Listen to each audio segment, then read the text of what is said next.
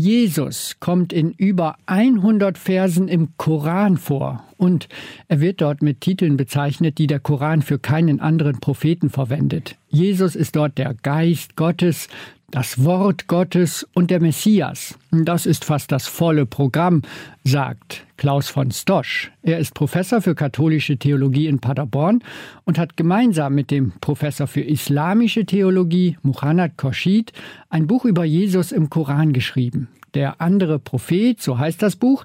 Darin zeichnen die beiden Professoren den Streit um Jesus im Koran nach und überlegen, wie seine präzise Aufarbeitung zu einem produktiven Miteinander von Christen und Muslimen heute beitragen kann. Professor Klaus von Stosch ist im Studio. Guten Tag, Professor Stosch. Guten Tag. Tja, nun schreiben ein Professor für islamische Theologie und ein katholischer Theologieprofessor zusammen ein Buch über Jesus im Koran. Das müssen Sie kurz erklären. Wie kam es denn dazu? Es ist tatsächlich das erste Mal, dass jemand aus muslimischer und jemand aus christlicher Sicht über Jesus im Koran schreiben. Die Idee ist eigentlich an der Al-Azhar-Universität in Ägypten entstanden, wo Professor Chachid und ich gemeinsam zu einem Forschungsaufenthalt waren. Und ähm, dann haben wir ein DFG-Projekt beantragt, also bei der Deutschen Forschungsgemeinschaft und aus jetzt sechsjähriger Forschung ist dieses Buch entstanden.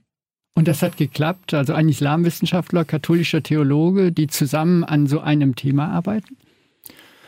Es waren ja nicht nur wir beide, die daran gearbeitet haben. Wir hatten beide richtig ein Team dabei von aus muslimischer und christlicher Sicht, auch jüdische und andere Perspektiven haben wir mit eingebracht, säkulare Perspektiven.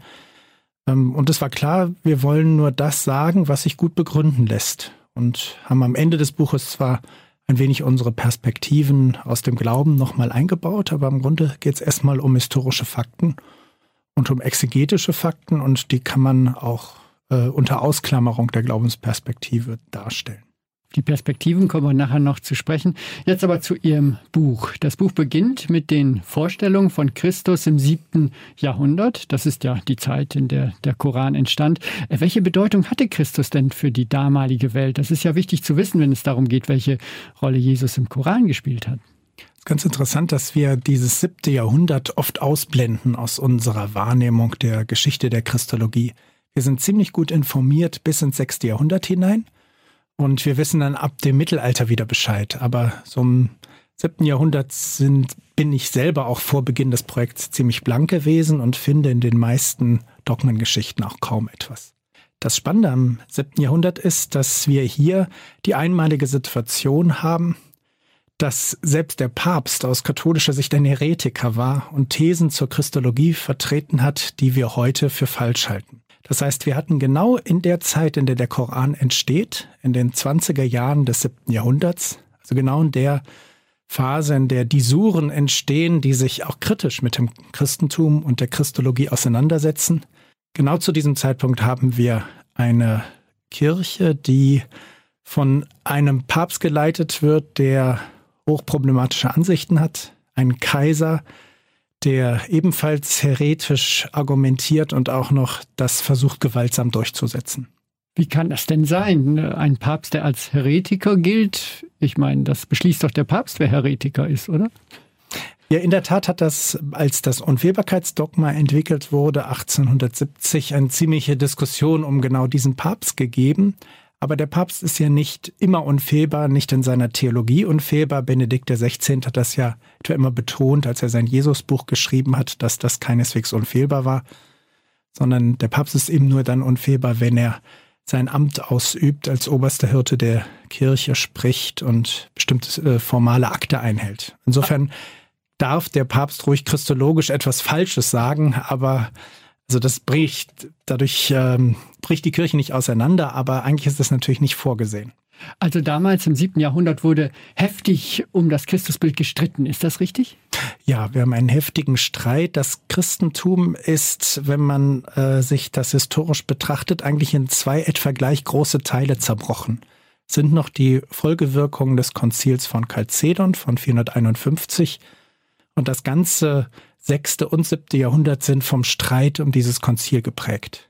Welche Christusbilder gibt es denn da? Was wurde, was wurde denn damals gestritten? Der wichtigste Streitpunkt, auch für den Koran sehr wichtige Streitpunkt, ist der, ob Jesus von Nazareth einen echten menschlichen Willen hat. Ob er also zu seiner menschlichen Natur, die durch das Konzil ja festgelegt wurde, göttliche Natur und menschliche Natur, ob er also in der menschlichen Natur auch einen eigenen Willen hat. Das heißt, zu gut Deutsch konnte er in Garten Gethsemane davonlaufen. Hätte er bei der Versuchung durch den Teufel in der Wüste, hätte er danach geben können. Alle sind sich darüber einig, dass er es nicht getan hat, dass Jesus ohne Sünde war, aber die Frage geht darum, hätte er es theoretisch tun können? Hatte er also die Freiheit wegzulaufen? Hat er die Freiheit, nicht nach Jerusalem zu gehen und in Galiläa zu bleiben und so seinen Tod zu vermeiden? Und hätte er? Aus Sicht der heutigen Theologie würden viele sagen, dass er das hat. Aber auch heute ist das nicht unumstritten. Aber heute nehme ich das so wahr, dass in Deutschland bei meinen Kolleginnen und Kollegen wahrscheinlich die meisten sagen würden, er hatte diese Freiheit. Denn wir würden argumentieren, äh, ganz mit der alten Kirche, dass Gott nur das erlösen kann, was er annimmt. Das heißt, was hilft es mir, wenn Jesus eine Freiheit hat, die nicht die Abgründe der Versuchung kennt und dieser Versuchung ehrlich ausgesetzt ist? Ich, also ich brauche Jesus als Erlöser doch gerade in meinem Ring, da wo ich nicht weiter weiß. Und es ist schon etwas merkwürdig, dass man in der alten Kirche hier diesen Aspekt nicht so gesehen hat. Aber dieser Streit, der mutet schon sehr modern an. Also Probleme, die uns auch heute noch beschäftigen. Und diese Probleme und dieser Streit, der spiegelt sich dann auch im Koran. Ist das richtig? Ja, ich habe den Streit jetzt gleich in moderner Weise ausgedrückt. In der Sprache der damaligen Zeit ging es sehr stark um die Frage, ob Jesus unter den Folgen des Sündenfalls zu leiden hat. Das heißt, ob er etwas essen musste, ob er leiden musste und ob er sterben musste. Und da würde ich eben argumentieren, dass es sehr wichtig für den christlichen Glauben ist, dass er essen musste und sich das nicht freiwillig ausgesucht hat. Die meisten Christen damals dachten aber, und so war die Gestalt des Streits dann eben, die meisten dachten, dass er nur gegessen hat, weil er so nett war, aus Solidarität mit den Menschen essen zu wollen. Er hätte aber nicht essen müssen. Also nach 40 Tagen in der Wüste kam Jesus wieder, hatte überhaupt keinen Hunger. Aber weil ihn seine Jünger so erwartungsvoll angeguckt haben, hat er schnell beschlossen, Hunger zu haben und etwas essen zu wollen und hatte dann eben auch das Gefühl, essen zu müssen. Von seiner Natur her wäre das aber nicht nötig gewesen. Und genau darum geht es dann auch im Koran, um diesen Streit. Und ist das richtig, dass der Koran das denn so sah, dass er sagte, ja, Jesus musste auch essen, Jesus musste auch, ich sag's mal ein bisschen drastischer, zum Klo gehen. Jesus war ein Mensch? Genau, das ist das, was der Koran so sehr betont und was mich am Anfang total irritiert hat. Der 75. 75. Vers der Surah Al-Maida, der fünften Sure, steht eben ausdrücklich, dass Jesus und Maria zu essen pflegten. Dass es für sie also ganz normal war zu essen. Ich dachte immer, ja, das weiß ich. Warum argumentiert der Koran damit? Denn dieser Vers ist offenkundig ein Argument gegen Christen.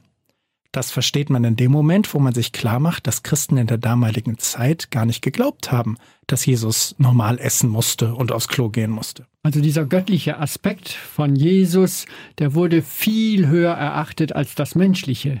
Genau, das war die große Gefahr. Und zwar nicht nur in den orientalischen Kirchen, die die Zwei-Naturen-Lehre ablehnten und eben dadurch sowieso in der Gefahr standen, das Menschliche nicht genügend zu sehen, sondern auch bei uns, in dem woraus die katholischen und die evangelischen Kirchen geworden sind im römischen Reich. Auch da eine ganz große Tendenz, die menschliche Seite Jesu nicht mehr genügend zu sehen.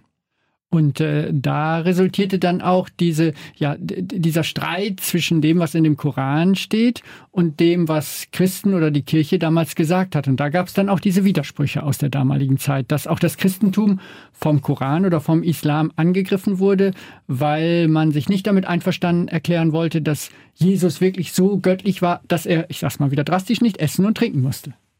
Genau, der Koran greift das Christentum an mit Formulierungen, die wir heute christlicherseits gar nicht als Angriff auf uns werten können, wenn wir sie uns genau angucken. Einmal diese äh, Passage über das Essen und Trinken, da haben wir schon drüber gesprochen, aber auch spannend ist, dass der Koran zum Beispiel nicht sagt, diejenigen sollen kritisiert werden, die sagen, Jesus Christus ist Gott, sondern er dreht das um und sagt, diejenigen müssen kritisiert werden, die sagen, Gott ist Christus. Aber wer sagt das schon christlicherseits? Mir ist noch kein Christ begegnet, der das so rum sagt. Wir würden ja sagen, Gott ist die Trinität, Gott ist der Dreieine, aber wir würden ja nicht sagen, Gott ist Jesus. Offenkundig hat der Koran hier bestimmte Vorstellungen vor Augen, die im siebten Jahrhundert gang und gäbe waren, die wir aber heute mit dem Koran zusammen ablehnen können. Das, das ist jetzt sicher für fundamentalistische Muslime nicht so zu unterstreichen, wie Sie das sagen. Die begründen ihren, ja, ich sag's mal drastisch, Hass auf Christen, aber aus dem Koran dann. Ja, in der Tat. Äh, dieselben Stellen werden von fundamentalistischen Muslimen verwendet, um sich gegen Christen zu wenden, weil einfach unterstellt wird, dass das, was der Koran über Christen sagt, auch stimmt. Und dann stimmt es eben, dass Christen Jesus für Gott halten oder Gott für Jesus genau genommen. Und wenn Christen heute was anderes behaupten, haben sie ihren eigenen Glauben nicht verstanden. Also wird da die Geschichte auch verdreht, weil es sich nur gegen die Christen und ihren speziellen christlichen Glauben der damaligen Zeit richtete. Ja, es ist in der Tat, äh, der Koran interveniert gegen das Christentum seiner Zeit. Wenn man den Koran historisch liest, was moderne Theologen wie jetzt auch mein Kollege Muhammad Rashid ja tun, ist, besteht auch kein Problem. Problem entsteht erst dann, wenn man sagt, der Koran sei geschichtslos für alle Zeiten ergangen und würde zeitlose Wahrheiten enthalten. Dann müsste man sagen, er hält, enthält die zeitlose Wahrheit, dass Christen glauben, dass Jesus nichts essen musste. Aber da muss man schon sehr irrational sein, um das zu glauben, denn wie gesagt, mir ist noch kein Christ begegnet, der tatsächlich Zweifel daran hat, dass Jesus normal essen musste. Nun gibt es diese über 100 Verse im Koran über Jesus, über Christus. Und äh, da kommt er auch durchaus sehr, sehr gut weg. Er ist der Geist Gottes, das Wort Gottes, der Messias. Also durchaus dann auch eine hohe Wertschätzung neben diesem Streit für Jesus, oder? Ja, das ist eigentlich auch das, was mich bei der näheren Beschäftigung mit den Versen sehr überrascht hat. Wenn man einmal anschaut, wie der Koran entstanden ist, kann man feststellen, dass die frühen Suren, die sich mit Jesus auseinandersetzen, das alle in einer sehr wertschätzenden Weise tun. Wenn man etwa die Sure Mariam, die 19. Sure liest, kann man den ursprünglichen Textbestand, der wahrscheinlich in der mittleren Phase der mechanischen Offenbarung, also vielleicht um 615 herum entstanden ist, das kann man alles wie einen christlichen apokryphen Text lesen. Aber auch wenn man noch die Suche Al-Imran, die dritte Suche liest, die vielleicht knapp zehn Jahre später entstanden ist, auch da sieht man noch sehr große Wertschätzung. Wir haben das mal getestet in unserer Gruppe und die Christen und Christinnen haben einfach diesen Text mal runtergelesen und geguckt, ob sie da an irgendeiner Stelle wirklich Einspruch erheben würden oder sich angegriffen fühlen. Und wir haben festgestellt, dass das in dieser Stelle nicht der Fall ist. Der eigentliche Streit ist erst später. Der eigentliche Streit kommt erst in der Spätphase der koranischen Offenbarung und hat auch mit einer politischen Auseinandersetzung zwischen Christen und Muslimen mit dieser Auseinandersetzung zu tun. Dieses später spielt aber eine große Rolle, äh, denn im Islam gilt, so habe ich gelesen, die Regel, was zuletzt gesagt wurde, das zählt. Und äh, da zählt diese später dann eben, dass eben auch diesen Streit beschreibt und das Christentum dann eher auch angreift. Das ist wichtig für den Islam, oder? Genau, deswegen haben wir uns auch so ausführlich gerade mit den späten Stellen beschäftigt. Und das Überraschende ist, dass uns gerade bei diesen späten Stellen eben zwar eine scharfe Kritik gegen das Christentum begegnet, aber nicht gegen das Christentum, wie wir es heute verstehen.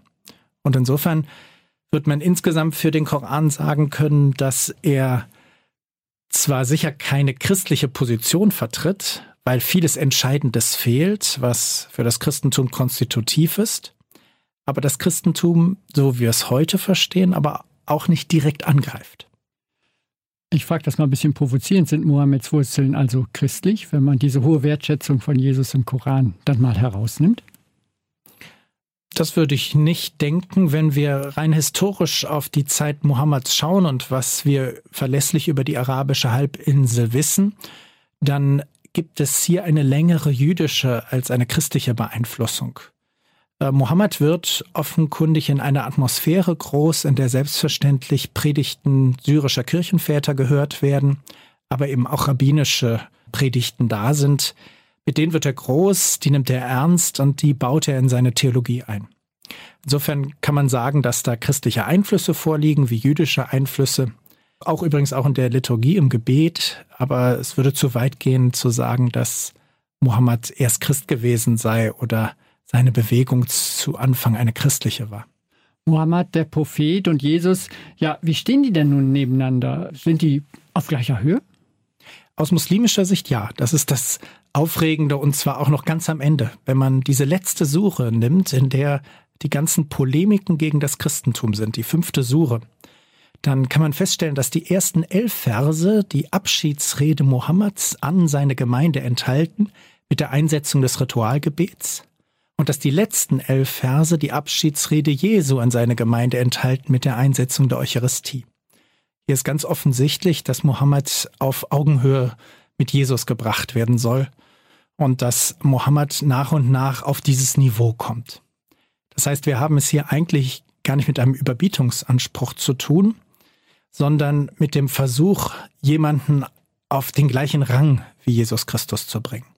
Das ist natürlich aus christlicher Sicht nicht annehmbar, weil für uns Jesus Christus allein der Sohn Gottes ist, aber es ist eine erstaunliche Wertschätzung, die uns aus keiner anderen Religion begegnet. Und vielen unbekannt. Also wenn man das sagen würde, Jesus äh, als Prophet ist genauso wichtig wie Mohammed im Koran, dann würden sich auch viele Muslime etwas verdutzt gucken, oder? Wahrscheinlich würden fast alle Muslime das ablehnen und darauf beharren, dass es eine Überbietung gibt, dass also Mohammed über Jesus steht. Das ergibt sich aber nicht aus dem koranischen Textbestand.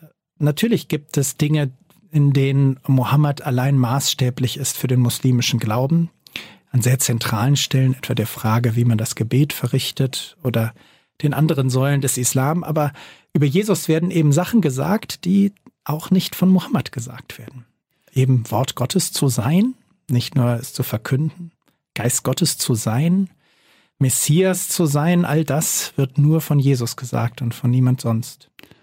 Aber in bestimmten Facetten kommt wiederum Jesus im Koran dann eben nicht vor. Schon in der Eucharistie, da haben wir ihn im Koran in einer Sure, aber jetzt nicht als der, der den Kreuzestod erleidet, der aufersteht. Das fehlt im Koran, oder? Der Koran hat in der Tat wichtige Leerstellen. Dinge, die für das Christentum zentral sind, werden weggelassen. Vor allem der Kreuzestod das stellvertretende Sühneleiden. Solche Gedanken werden im Koran nicht kritisiert, aber sie werden weggelassen. Äh, viele verstehen einen bestimmten Vers im Koran, Vers 157 der vierten Sure, so, als sei dieser Vers sogar ein, die Behauptung, dass der Kreuzestod historisch gar nicht stattgefunden hat. Da zeigen wir in unserem Buch, dass das nicht stimmt.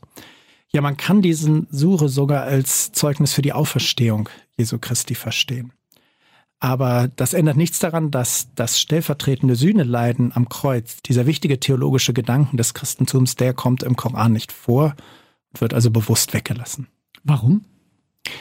Weil der Koran offenbar nach einem neuen und anderen Weg der Versöhnung zwischen Gott und Mensch sucht. Ein Weg, der auch für Nichtchristen zugänglich ist.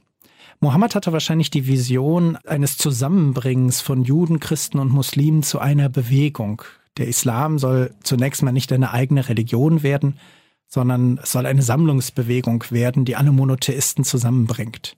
Und in diesem Kontext weitet er das, was er als Einengung empfindet, aus und macht dem deutlich, das Heil gilt nicht nur dem Volk Gottes Israel und es gilt nicht nur denen, die an Jesus Christus glauben, sondern ist für alle zugänglich. Gott schickt jedem Volk einen Propheten.